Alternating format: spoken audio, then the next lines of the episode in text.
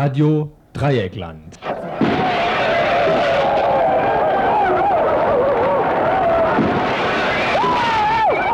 Tagesinfo.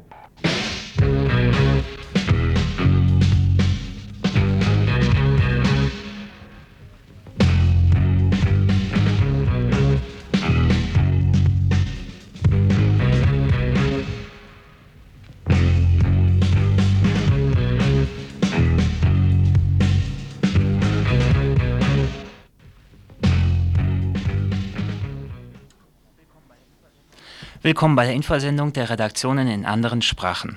In der kommenden Stunde hört ihr Berichte über einen gescheiterten Putschversuch in Paraguay, die Verurteilung zu langen Haftstrafen von Zapatistas in Mexiko, den gewaltsamen Polizeieinsatz bei einer Kundgebung zum ersten Mal in der Türkei einen grausamen Landkonflikt in Brasilien und ein Interview mit einem italienischen Verein, der Frauen in Ex-Jugoslawien unterstützt. Im Studio begrüßen euch Hassan aus der türkischen, Berus aus der persischen und Laura und Joachim aus der brasilianischen Redaktion. Weiter geht's mit ein bisschen Musik.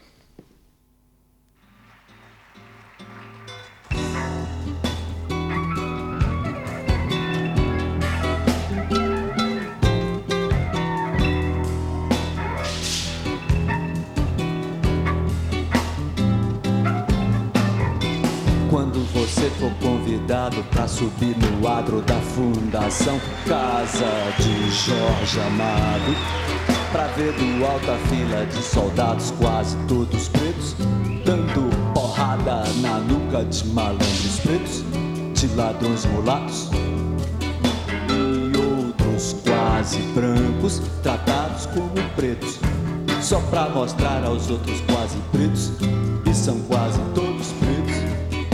é que pretos, pobres e mulatos, e quase brancos, quase pretos, de tão pobres são tratados?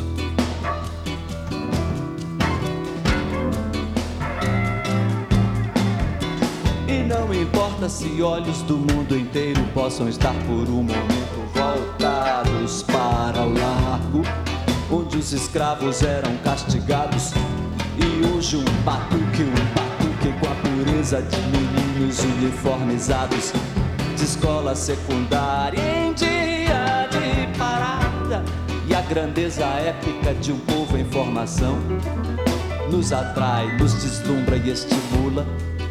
Não importa nada, nem o traço do sobrado, nem a lente do fantástico, nem o disco de Paul Simon. Ninguém, ninguém é cidadão se você for ver a festa do Peru. E se você não for, pense no Haiti, reze pelo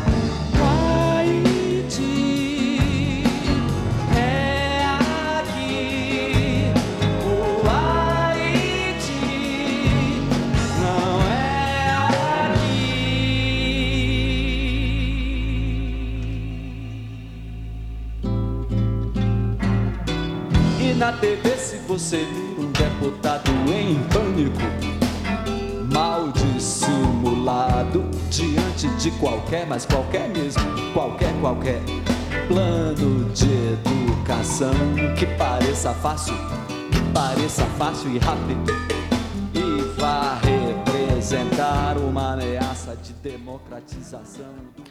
Zuerst eine Zusammenfassung der vergangenen Staatskrise in Paraguay. Präsident Vasmusi hatte Ärger mit seinem General Oviedo.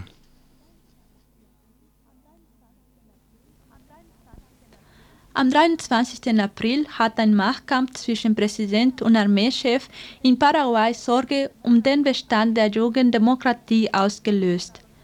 Präsident Juan Carlos Basmosi entließ den Oberbefehlshaber des Heeres, General Lino Oviedo, wegen Ungehorsams. Er warf ihm vor, sich in die Politik eingemischt zu haben. Der General zog sich daraufhin in eine Kaserne am Rande der Hauptstadt Asunción zurück und verlangte seinerseits, der Präsident und der Vizepräsident müssten abtreten, sonst werde er zu den Waffen greifen. Während Oviedo behauptete, 32.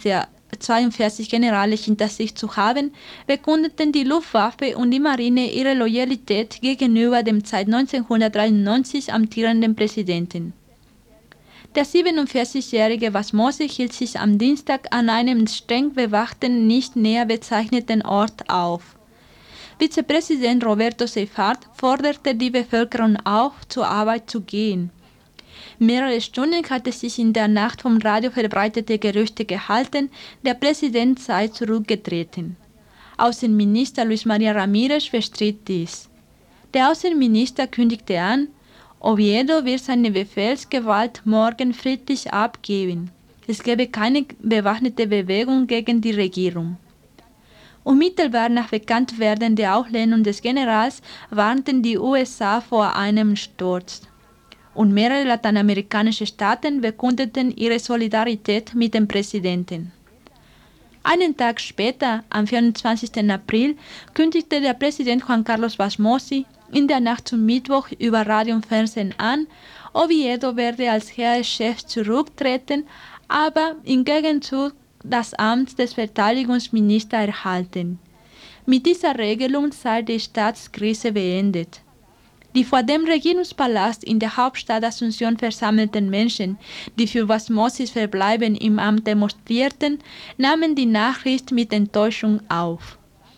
Zahlreiche Demonstranten protestierten in Paraguays Hauptstadt gegen die ihrer Ansicht nach zu nachgiebige Haltung des Präsidenten. In den Redaktionen der Medien meldeten sich hunderte Anrufer, die sich über das Vorgehen des Generals empörten. Die Opposition hatte Oviedo mehrfach Einmischung in die Politik vorgeworfen, die den Armeeangehörigen untersagt ist, und die Entlassung des Generals gefordert. Aber auch viele Offiziere kritisierten die Verquickung zwischen Armee und Parteipolitik, die bereits der 1999 zum Rücktritt gezwungene Diktator Alfredo Stroessner betrieben hatte. Am 25. April sprachen sich mehrheitlich die beiden Kammern des Parlaments gegen die Ankündigung von Staats- und Regierungschef Juan Carlos Basmosi aus, den starken Mann des Landes im Gegenzug für seinen Rücktritt als Heereschef in die Regierung aufzunehmen.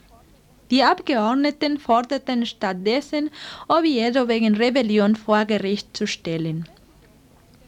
Der Präsident änderte jedoch seine Meinung und verkündete, Oviedo doch nicht zum Verteidigungsminister zu machen. Oviedo akzeptierte die Entscheidung des Präsidenten und kündigte an, bei den nächsten Wahlen selbst als Staatspräsident zu kandidieren. Vor rund 1200 Anhängern in Asunción sagte Oviedo, er stehe loyal zum Präsidenten und verzichte auf das Amt. Er sei kein Umstürzler und habe nie Druck auf Asmosi ausgeübt, ihn zum Minister zu ernennen, sagte Oviedo. Präsident Basmosi erklärte die Krise für beendet. Ein Sprecher des US-Außenministeriums sagte auf die Frage, ob die US-Regierung ihren Einfluss auf Basmosi geltend gemacht habe, es habe in den vergangenen Tagen häufige Kontakte zwischen beiden Seiten gegeben.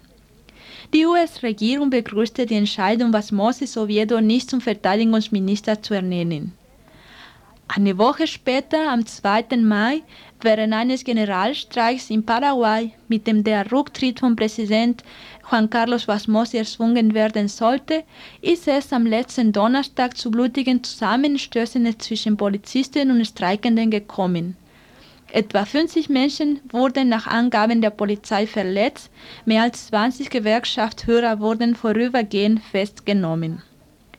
Die Gewerkschaften fordern neben dem Rücktritt was Moses eine Erhöhung der Löhne um 31 Prozent.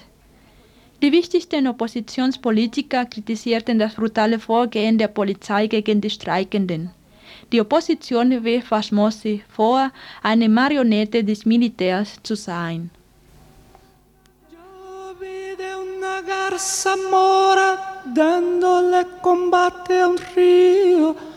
Así es como se enamora tu corazón con el mío.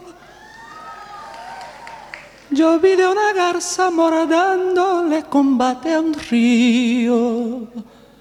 Así es como se enamora Así es como se enamora tu corazón con el mío. tu corazón con el mío. Luna, luna, luna, luna llena, menguante. Luna, luna, luna llena, menguante. Anda muchacho a la casa y me trae la carabina y oh, pa matar este gavilán que no me deja gallina y oh. La luna me está mirando, yo no sé lo que me dé. Yo tengo la ropa limpia, ayer tarde la lavé. La luna me está mirando, yo no sé lo que me dé. Yo tengo la ropa limpia. Yo tengo la ropa limpia, ayer tarde la lavé. Ayer tarde la lavé. Luna,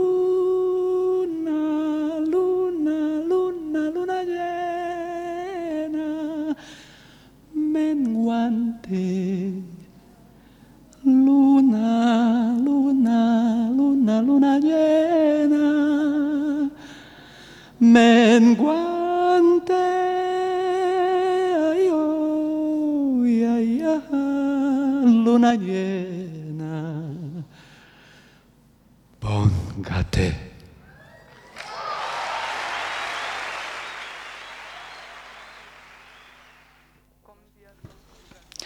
Kommen wir nun zu Brasilien. 19 Tote bei einem Polizeieinsatz im nördlichen Bundesstaat Pará. Die Opfer, landlose Bauer, die die Enteignung einer nicht bewirtschafteten Großfarm forderten. Gewaltsame Konflikte um Land gehören in Brasilien seit Jahrzehnten zur Tagesordnung. Das scheint verwunderlich, da das fünftgrößte Land der Erde, von Ballungszentren abgesehen, nur dünn besiedelt ist. Warum reicht also das Land nicht, sodass es zu gewaltsamen Auseinandersetzungen darum kommt? Das Problem liegt darin, dass eine verschwindend geringe Anzahl von Großgrundbesitzern so gut wie alles besitzt und Millionen nichts. Die landlosen Bauern müssen sich entweder als Tagelöhner und Wanderarbeiter verdingen oder in die Slums der Großstädte abwandern. Eine Agrarreform könnte das Problem lösen. Durch sie könnten nicht produktiv genutzte Fazendas, Großfarmen, enteignet und in Parzellen aufgeteilt an landlose Bauern vergeben werden, begleitet von einem unterstützenden Maßnahmenpaket. Das war jedoch nie wirkliches Interesse der Politik, denn hier sind die Großgrundbesitzer immer noch überdurchschnittlich stark vertreten. Eine große Anzahl von Landlosen ist daher in den letzten beiden Jahrzehnten dazu übergegangen, unproduktive Fazendas zu besetzen und ihre Enteignung und Aufteilung zu fordern. Diese Besetzungen enden oftmals in gewaltsamen Auseinandersetzungen mit der Polizei. Eine Region, in der es besonders häufig zu sehr brutalen Redaktionen von Seiten der Landbesitzer und den Behörden kam, ist der nördliche Bundesstaat Pará. Dort besetzten 1500 Landlosenbauer vor einiger Zeit eine nicht bewirtschaftete Fazenda und forderten ihre Enteignung. Die Verhandlungen zogen sich hin, bis die Landlosen Mitte April eine Landstraße blockierten, um gegen die Verzögerung bei dem Enteignungsprozess zu protestieren. Die Tragödie ereignete sich, als 150 Militärpolizisten an dem Ort eintrafen, um die, Sta die Straße zu räumen. Dabei kam es zu dem gewalttätigsten Einsatz der Polizei im Zusammenhang von Landkonflikten der letzten Zeit in Brasilien. Mindestens 19 Landlosen wurden getötet und 35 bis 50 verletzt. Das Bundesjustizministerium spricht darüber hinaus von Indizien, dass die Toten hingerichtet wurden.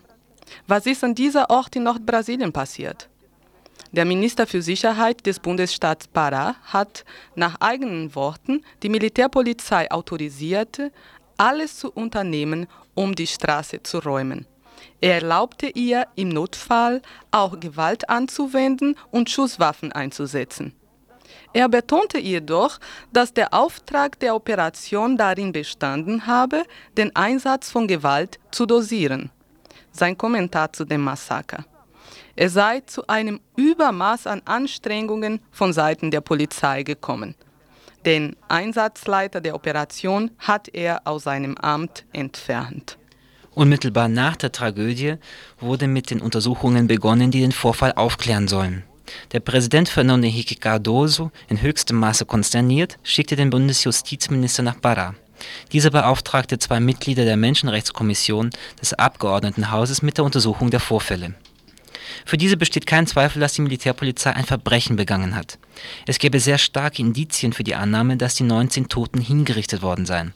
Es handelt sich dabei um folgende Indizien. Mehrere Leichen weisen Stirneinschüsse auf. Die Schädel von zwei Toten wurden durch Schüsse zertrümmert. Einige Leichen weisen Einschüsse genau im Herz auf und andere zeigen Schießpulverspuren am Gesicht. Ein Hinweis, dass die Schüsse aus nächster Nähe abgefeuert wurden. Augen Augenzeugen bestätigen diese Version. Die fast 60-jährige Maria Barbosa zum Beispiel hat das Massaker überlebt und berichtet, die Polizei habe unmittelbar nach ihrem Eintreffen am Ort das Feuer ohne vorherige Warnung eröffnet. Die Polizisten haben ihrer Darstellung nach die Landlosen von zwei Seiten angegriffen und eingekesselt. Sie beschuldigt ferner die Militärpolizei, Osiel Pereira, einen der Führer der Landlosen, regelrecht hingerichtet zu haben. Sie habe gesehen, wie Osiel in Handschellen gelegt und geschlagen wurde. Plötzlich hat ein Polizist seinen Kopf an den Haaren hochgehalten, woraufhin ihm eine, ein anderer ins Gesicht geschossen habe. Der Bericht von Frau Maria Barbosa wird von anderen Beteiligten bestätigt.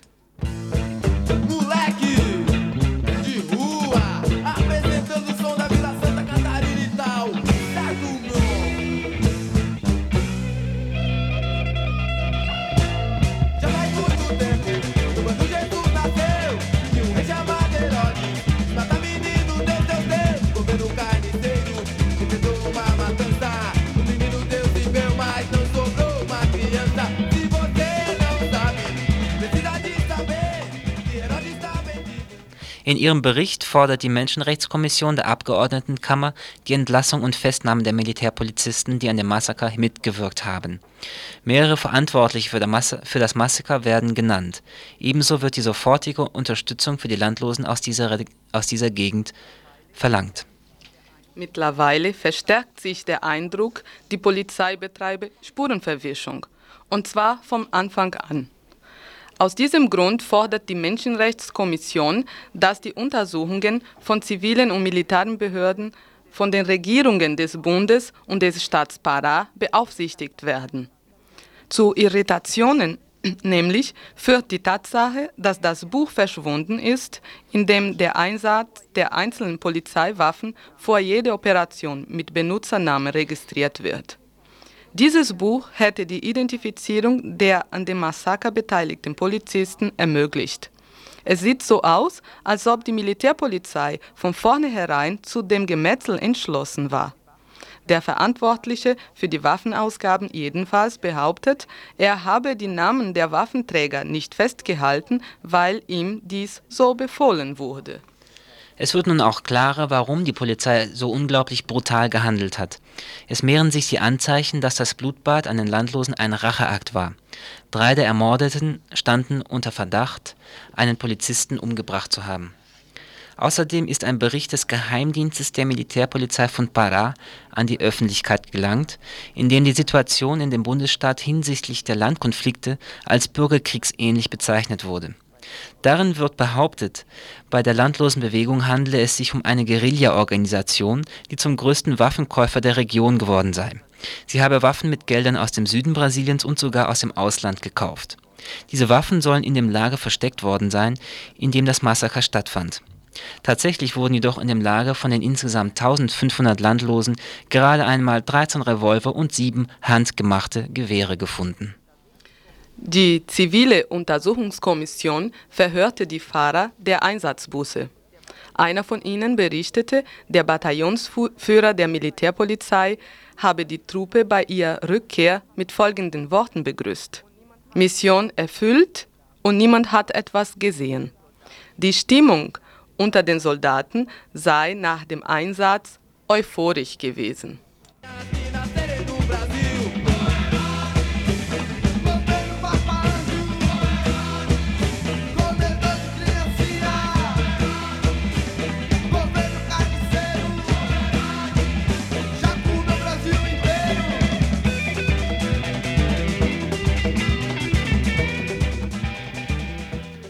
Brasilien ist schockiert und empört. Die Gewalt auf dem Land soll nicht mehr länger hingenommen werden.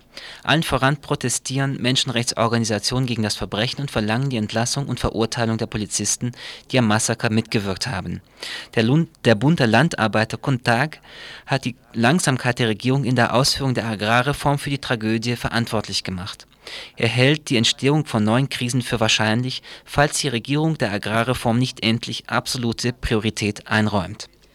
Tatsächlich gibt sich der Präsident entschlossen, sofort zu reagieren. Sehr bewegt durch das Blutbad hat der Präsident unmittelbar nach dem Massaker eine Pressekonferenz einberufen und die Nation aufgerufen, über die Gewalt in Brasilien nachzudenken. Er betonte, die Regierung dulde solche Gewaltakten in keinster Weise. In besonders harter Form kritisiert er die Polizei und versicherte die Entschlossenheit der Regierung, die Verantwortlichen zur Rechenschaft zu ziehen. Fernando Henrique Cardoso forderte den Kongress zur schnellen Billigung, Billigung eines Gesetzentwurfs auf, durch den Verbrechen der Militärpolizei an Zivilgerichte verwiesen werden. Außerdem bereitet die Regierung ein Maßnahmenpaket vor, um die Agrarreform zu beschleunigen und gegen die Gewalt auf dem Land vorzugehen. Es soll ein außerordentliches Ministerium für Agrarreform wieder eingeführt werden, das schon mal existierte und dann abgeschafft wurde, das dem Präsidenten direkt unterstellt werden soll. Ferner sieht die Regierung die Einrichtung von Sondergerichten für, für die Enteignungen und Grundstücksfragen vor. Auch über Verletzungen der Menschenrechte soll durch Sondergerichte geurteilt werden. Zu guter Letzt will Cardoso auch eine Spezialeinheit der Polizei für Krisensituationen schaffen, die ihm direkt unterstellt werden soll. Der Agrarminister legte jedenfalls schon mal sein Amt nieder. Er, Besitzer einer der größten Banken Brasiliens, hat die Landlosenbewegung für das Blutband verantwortlich gemacht. Er ist ein erklärter Gegner der Agrarreform. Zuerst sollte er durch Vadão Gomes ersetzt werden, das war allerdings verwunderlich, weil dieser dem konservativen Agrarreform feindlichen Verein der Großgrundbesitzer angehört. Dieser Kandidat wurde dann jedoch wieder fallen gelassen. Parlamentarier aller Parteien haben ebenfalls ihre Willen bekundet, dass die Agrarreform schnell durchgeführt werden soll. Sie forderten ihrerseits die Regierung auf, alle dafür notwendigen Gesetzentwürfe baldmöglichst beim Kongress einzubringen. Die größte Sorge des Präsidenten der Abgeordnetenkammer, Luiz Eduardo Magalhães, und des Präsidenten des Senats, José Sarney, ist die Meinung des Auslands. Ihrer Meinung nach müsse das schlechte Bild eines gewaltsamen Brasiliens im Ausland auf jeden Fall verbessert werden.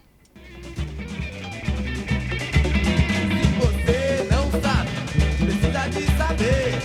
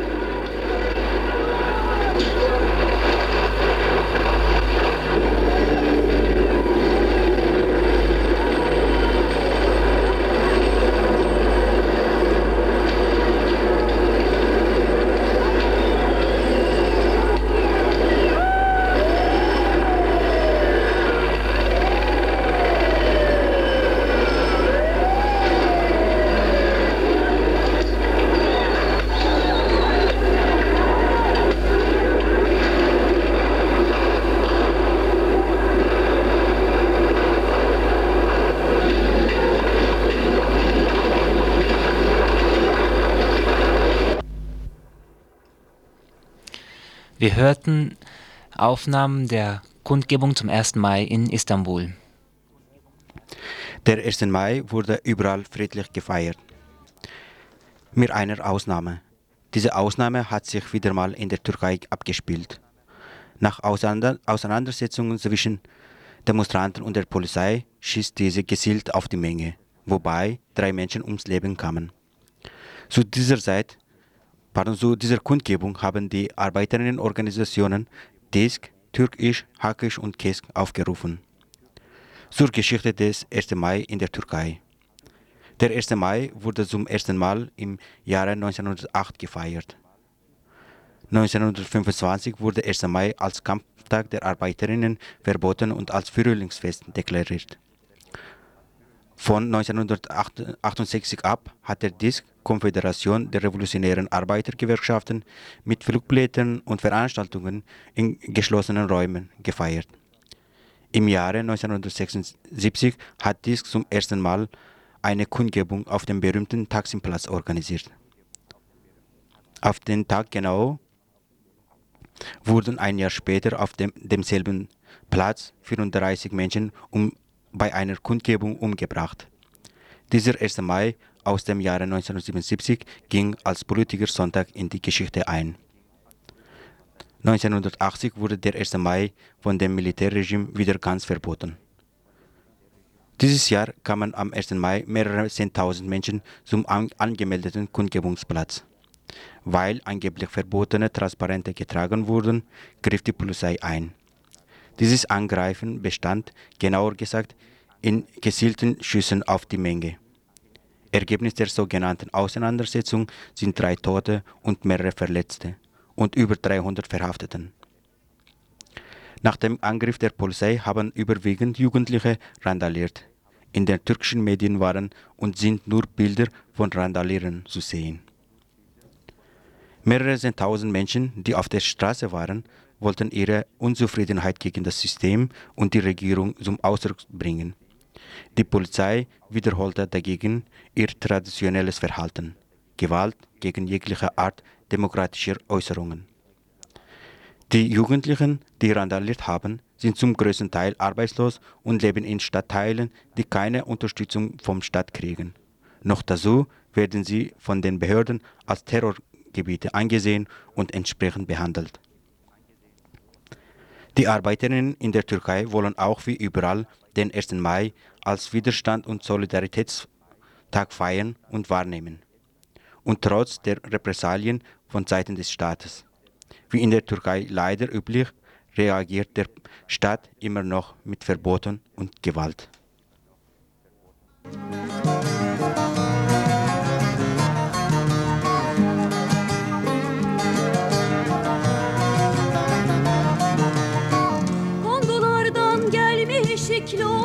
Açlık yoksulluk çekmişik. Her sabahın seherinde Güven parkta birikmişik. Her sabahın seherinde Güven parkta birikmişik. Açlığın deli olmaz Yoksulluğun vatanı. Kör olasın, kör olasın Kör olasın kahve devran. Kör olasın, kör olasın Kör olasın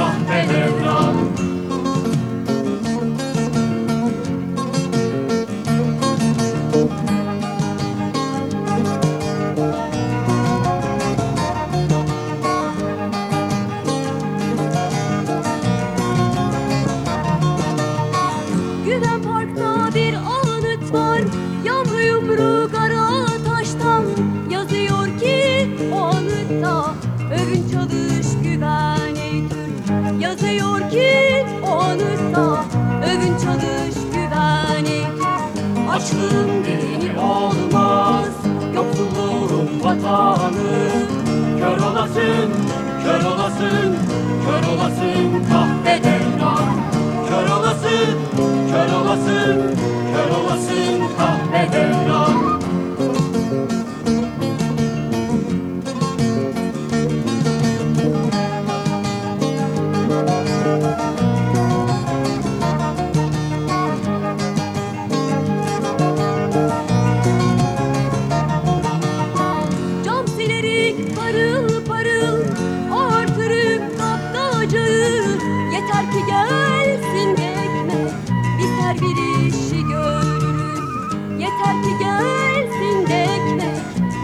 girişi görürüm.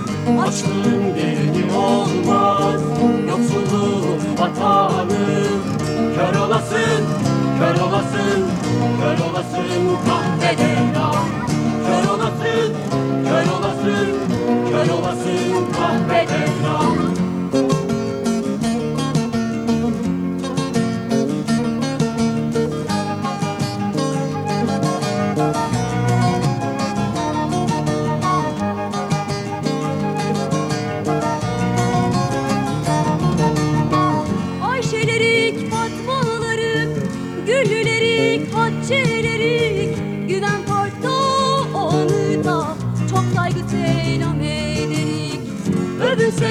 güvensek de Çalışsak da olmuyor ki. Türk'ün değil övünüyor Açlık türkü bilmiyor ki. Türk'ün değil övünüyor Açlık türkü bilmiyor Açlığın dini olmaz Yoksulluğun vatanı. Kör olasın, kör olasın Kör olasın al Kör olasın, kör olasın You're a simple medal.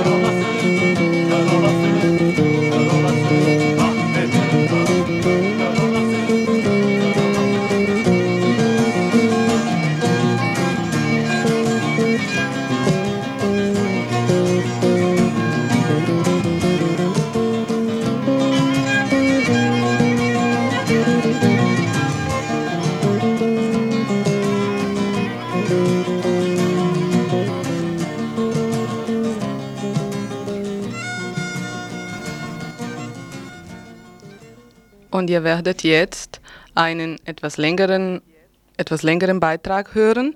Es ist ein Interview mit, Ces mit Cesarina Ascioli vom Verein Spazio Libero di Donne aus Bologna. Denn der Verein beschäftigt sich mit Frauenhilfe in Ex-Jugoslawien in Zusammenarbeit mit Amica Freiburg und Amica Basel. Darci qualcosa sulla tua, eh, sulla vostra associazione Wann und di Bologna, wie di che cosa si occupa, Vereine perché è nata. entstanden? Eh, Spazio Pubblico di Donne è nata a Bologna nel Der Verein äh, Spazio Pubblico di Donne wurde 1993 in Bologna gegründet, um die vergewaltigten Frauen, die Opfer der ethnischen Säuberung in Ex-Jugoslawien waren, durch konkrete Projekte direkt zu unterstützen. A fare dei progetti eh, sul posto. So ist das Projekt äh, Ponte di Donne attraverso i confini, Frauen überbrücken die Grenzen entstanden. Und äh, dieses Projekt wird in drei Orten durchgeführt, Tuzla in Bosnien, Pristina in Kosovo und Pančevo in äh, Vojvodina. In Außerdem sind wir in Kontakt mit anderen Gruppen in Zagabrien, die äh, mit diesen Frauen zusammenarbeiten. E Wie ist euer associazione? Verein strukturiert? Eh, noi siamo un'associazione che è nata a Bologna, ma Wir sind eine Organisation, die in äh, Bologna entstanden ist. in contatto con altre Und äh, seit Beginn unserer Gründung stehen wir in Kontakt mit anderen Frauengruppen in Italien. In Tuzla selbst haben wir gleich äh, ein äh, gemeinsames Projekt mit Amica Freiburg und Amica Schweiz äh, versucht zu, äh, in die Wege zu leiten. Die Mitarbeit hat im August 1994 in Tuzla angefangen und äh, heute sind wir dabei, der neuen Situation entsprechend neue Wege, neue Projekte zu suchen.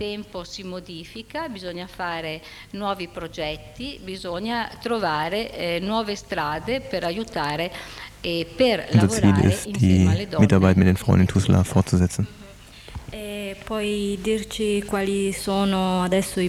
Welche Projekte zusammen mit Amica Freiburg und Amica Basel werden für die Zukunft Io geplant? parlo in questo momento del progetto relativo ad Amica Tuzla che noi abbiamo finanziato Ich äh, kann Ihnen äh, im Augenblick äh, etwas erzählen über das Projekt Amica Tuzla, das wir ab 1994 realisieren konnten. Auch dank der Finanzierung der Europäischen Union. Wir haben stets eine ganz äh, präzise politische Einstellung äh, genommen, die äh, in der Tradition der Feministin in Bologna und allgemein in Italien steht. Ziel ist, die Frauen, die im Mittelpunkt unserer Arbeit stehen, auch zum Mittelpunkt unserer Arbeit zu machen. Das heißt, die Frauen von Tuzla sind die Protagonistin bei der Durchführung der Hilfsprojekte für diese Frauen.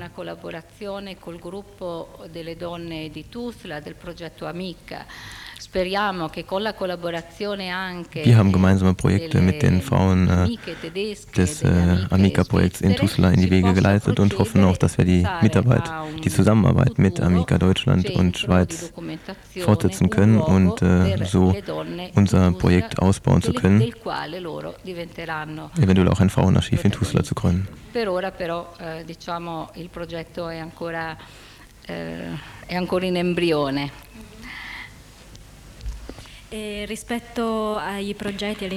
Was die schon durchgeführten Projekte angeht, wie hat sich eure Hilfe artikuliert? E l'equipe ehm, che noi abbiamo in qualche modo supportato dal punto di vista finanziario è composta da 18 persone. Unser Team besteht aus äh, 18 Leuten, die sich um äh, sanitäre Strukturen äh, kümmert, gynäkologische Strukturen. In una specie di poliambulatorio del comune di Tuzla. Wir konnten auch eine Ambulanzstation in der Gemeinde von Tuzla schaffen, beziehungsweise wieder aktivieren. Diese Krankenhausstation war praktisch verlassen, weil während des Krieges die Abteilungen, die, insbesondere die Chirurgieabteilung für Soldaten vorrangig reserviert war. Questa è la struttura di tipo di prevenzione ginecologica. Noi abbiamo avuto anche aiuto da altre donne italiane, per esempio le donne di Roma. von äh, anderen äh, Projekten italienischer Frauen bekommen. Che rimarrà come patrimonio della Casa della Salute, un laboratorio di microbiologia, cioè si è cercato Ein Mikrobiologielabor wurde aufgebaut. Man hat also insbesondere versucht, eine kostenlose gynäkologische Beratung für die betroffenen Frauen in Tuzla auf die Beine zu stellen. E l'altra struttura è di una casa in affitto dove lavorano delle psicologhe. Wir haben außerdem ein Haus angemietet, in dem äh, Psychologinnen allgemein, Ärzte, Hautärztinnen und so weiter tätig sind. Dort werden zurzeit etwa Gruppentherapien äh, durchgeführt. E, mm, donne, le Ich möchte an, diesem, an dieser Stelle äh, betonen, dass in diesem Zentrum die Frauen vor Ort tätig sind. Ich denke hier zum Beispiel an äh, Neven Kairabia, Suada Wesner und all die anderen Frauen, die die Tausende von Flüchtlingen in Tuzla betreuen. Das Haus Amica Tuzla hat seit 1994 mehr als 4000 Frauen behandelt. Quindi il vostro Ihr habt also für ärztliche Strukturen und psychologischen Betreuung Hilfe geleistet. Gibt es auch Initiativen im Bildungsbereich wie Berufsbildung zum Beispiel? Ma speriamo questi saranno i progetti futuri. Wir hoffen natürlich, dass, dass die Projekte in der Zukunft sein werden. Unser Verein Spazi Pubblico di Donne hat äh, stets ein wichtiges politisches Ziel verfolgt, das darin bestand, die Unterstützung der Betroffenen zu bekommen, insbesondere auch die, den der die Zustimmung der Bürgermeister der betroffenen Städte. Tuzla befindet sich, man muss sich das vor Augen halten, in einer besonderen Situation ist etwas wie eine demokratische Insel in Bosnien-Herzegowina, in der Toleranz und das äh, Miteinanderleben noch eine, eine Realität ist. praticamente due mesi e poi in altre situazioni a Tuzla e la, la situazione ich habe in Tuzla zwei Monate gelebt und man erlebt dort äh, wirklich ein äh, demokratisches, tolerantes Zusammenleben. Wir haben also versucht, dass die Stadt von Bologna äh, die Stadt Bologna und auch andere europäische Städte, Partnerstädte von Tuzla werden und so diese Region ganz konkret unterstützen.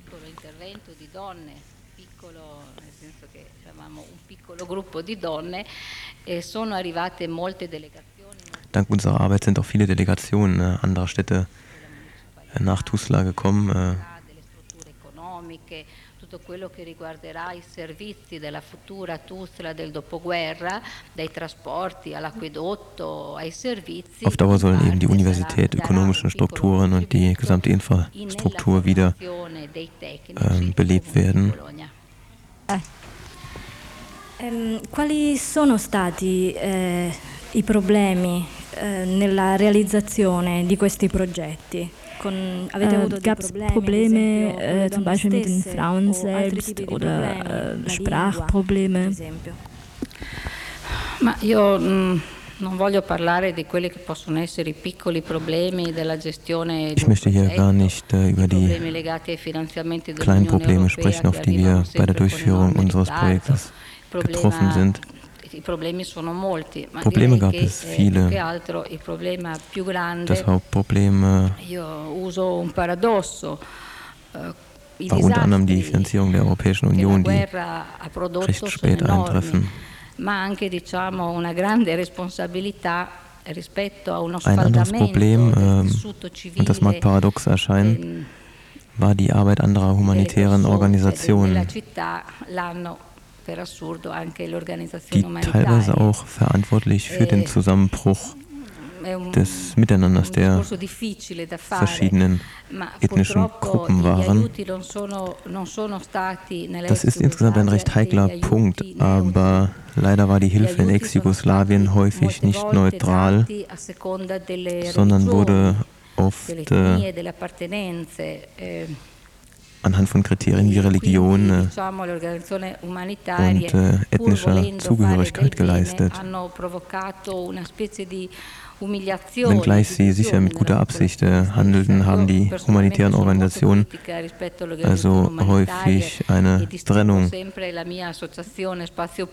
innerhalb der Bevölkerung verursacht. Ich selbst habe eine recht kritische Einstellung den humanitären Organisationen gegenüber und für mich ist wichtig zu unterscheiden, hervorzuheben, dass der Verein Spazio Pubblico di Donne von den herkömmlichen humanitären Organisationen zu unterscheiden ist, weil unsere politische Einstellung doch völlig anders ist. Wir haben keine Direktoren, keine Beauftragten, keine Projektleiterin, die Frauen vertreten sich selbst. Quant per quanto riguarda i finanziamenti, hai già eh, parlato di finanziamenti del, dell'Unione Europea che arrivano con ritardo. Sind die Finanzierungen der Europäischen Union ausreichend, auch wenn sie häufig mit Verzögerung eintreffen? Oder bekommt ihr auch Unterstützung von Privaten? Eh, bastano, sono sufficienti questi finanziamenti dell'Unione Europea? Ma io ho seguito das Drama in Ex-Jugoslawien habe ich in äh, mehr als 100 Debatten in ganz Italien verfolgt. Nach der ersten Reaktion auf den Krieg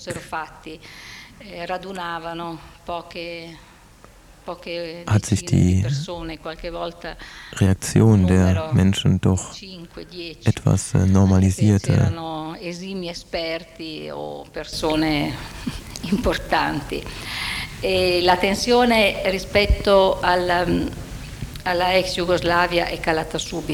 Insgesamt ist das Interesse für Ex-Jugoslawien recht schnell gesunken. Wir haben finanzielle Unterstützungen von einzelnen Personen etwa fünf bis sechs Monate lang bekommen.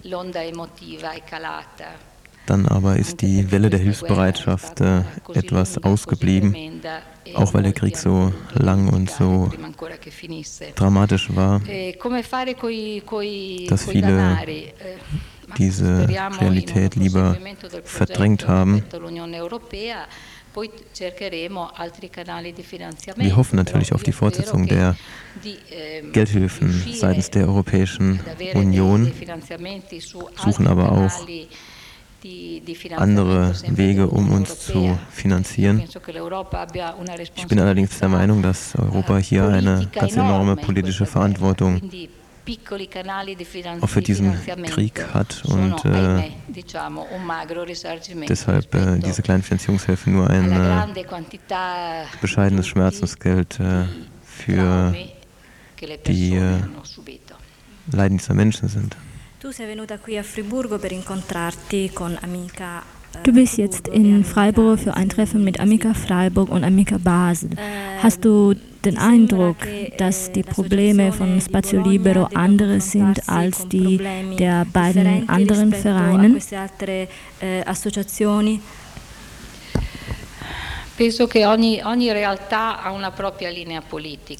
Ich bin der Auffassung, jede Organisation verfolgt ihre eigene politische Linie. Unsere politische Einstellung ist äh, recht äh, schwierig zu, einzuordnen. Wir versuchen möglichst nicht als Helfer oder in irgendeiner Position der Überordnung den betroffenen Frauen gegenüberzutreten Wir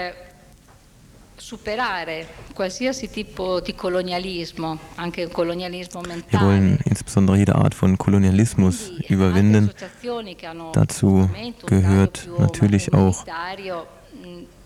der, so könnte man es nennen, mentale Kolonialismus. Wie viele Frauen sind bei eurem Verein tätig? Der Name Spazio Pubblico äh, sagt es schon, es handelt sich um einen Ausdruck von Hannah Arendt. comune. ist ein Ort, wo ein öffentlicher Ort, wo Frauen eine gemeinsame Politik machen können. Ci siamo trovati in 50, Nach 60, dem, nachdem man zum ersten Mal von den ethnischen Vergewaltigungen, ethnischen Säuberungen hörte, begannen wir mit etwa 50, 60 Frauen, darunter einzelne Frauen, Frauen aus politischen Parteien und verschiedenen Vereinen. lavoriamo in 10, Jetzt allerdings besteht die aktive Gruppe nur noch aus zehn Frauen. Wir arbeiten hart und äh, sind bei drei Projekten dabei und das äh, treffen uns jede Woche, diskutieren und treffen auch die entsprechende Entscheidung. E. Ja, danke dir und wir hoffen, dich wieder in Farbe zu sehen. Quando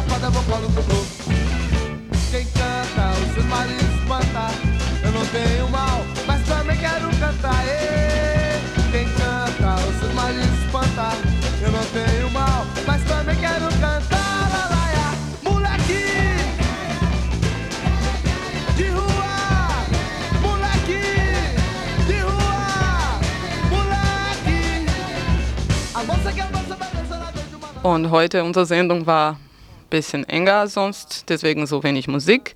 Und jetzt zum Abschluss unserer Sendung Nachrichten aus Chiapas in Mexiko. Dort wurden von einem Gericht vermeintliche Zapatista-Anführer zu langen Haftstrafen verurteilt.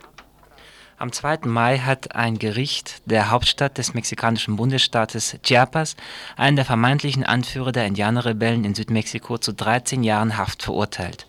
Javier Elorriaga äh, werden Terrorismus, Rebellion und Verschwörungsaktionen vorgeworfen. Ein weiteres Mitglied des Zapatistischen, der Zapatistischen Nationalen Befreiungsarmee, Sebastian Entin, wurde zu sechs Jahren Haft verurteilt wegen Terrorismus und Milizangehörigkeit zur EZLN. Sie müssen außerdem eine Geldstrafe obendrein bezahlen. Außerdem wurde Elorriaga für die nächsten vier Jahre alle seine politischen Rechte entzogen. Elorriagas Anwalt kritisierte das Urteil. Er sei politisch motiviert und habe keine juristische Grundlage. Die beiden waren im Februar 1995 von Soldaten in Chiapas ohne Haftbefehl festgenommen worden. Elorriaga arbeitete in Chiapas als Berichterstatter bei drei ausländischen Fernsehunternehmen. Seine Arbeit war den zivilen und militärischen Behörden der sogenannten Zona de Conflicto bekannt. Der Sekretär des Innenministeriums des Bundesstaates Chiapas zeigte sich besorgt um die rechtliche Situation der Angeklagten und hat die Kommission de Concordia y Pacificación de Chiapas, das heißt die Kommission für Versöhnung und Befriedung in Chiapas, gebeten, sich um eine gemeinsame und positive Lösung des Konfliktes zu bemühen. Einige Abgeordnete der PRI, PRD und PAN, die drei wichtigsten Parteien in Mexiko, haben das Vorgehen des Gerichts in Chiapas verurteilt. Dieses Vorgehen sei vollkommen sinnlos, willkürlich und gefährde eine friedliche Lösung des Konfliktes in Chiapas.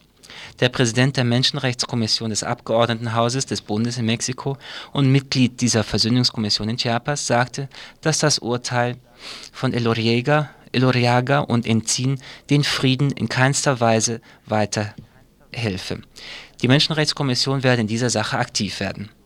Der Zeuge gegen den Angeklagten gegen die Angeklagten Salvador Morales Garibay spielte die Schlüsselrolle in diesem Prozess. Vor Gericht ist er nicht erschienen. Es gibt, lediglich es gibt lediglich ein schriftliches Geständnis, das sich in den Händen der Staatsanwaltschaft befindet. Bekannt ist über ihn fast nichts. Nach inoffiziellen Angaben hat er sich nach Ablegung seines Geständnisses nach Kalifornien abgesetzt, wo er unter dem Schutz der mexikanischen und US-amerikanischen Regierung lebt. Morales Garibay war selbst Mitglied der Zapatisten bis 1993. Offenbar handelte er sich gegen Namen, Daten und Orte von Treffen der Rebellen eigene Amnestie und Schutz von Seiten der Regierung ein.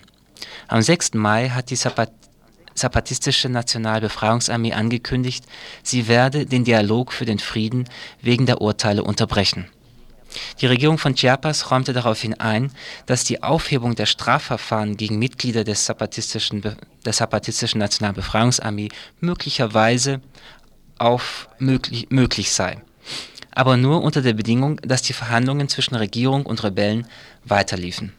Am 7. Mai demonstrierten in San Cristóbal de las, de las Casas ca. 5000 Tzotzils aus verschiedenen Gebieten von Chiapas für die Freilassung der Verurteilten. Zu Zwischenfällen kam es nicht.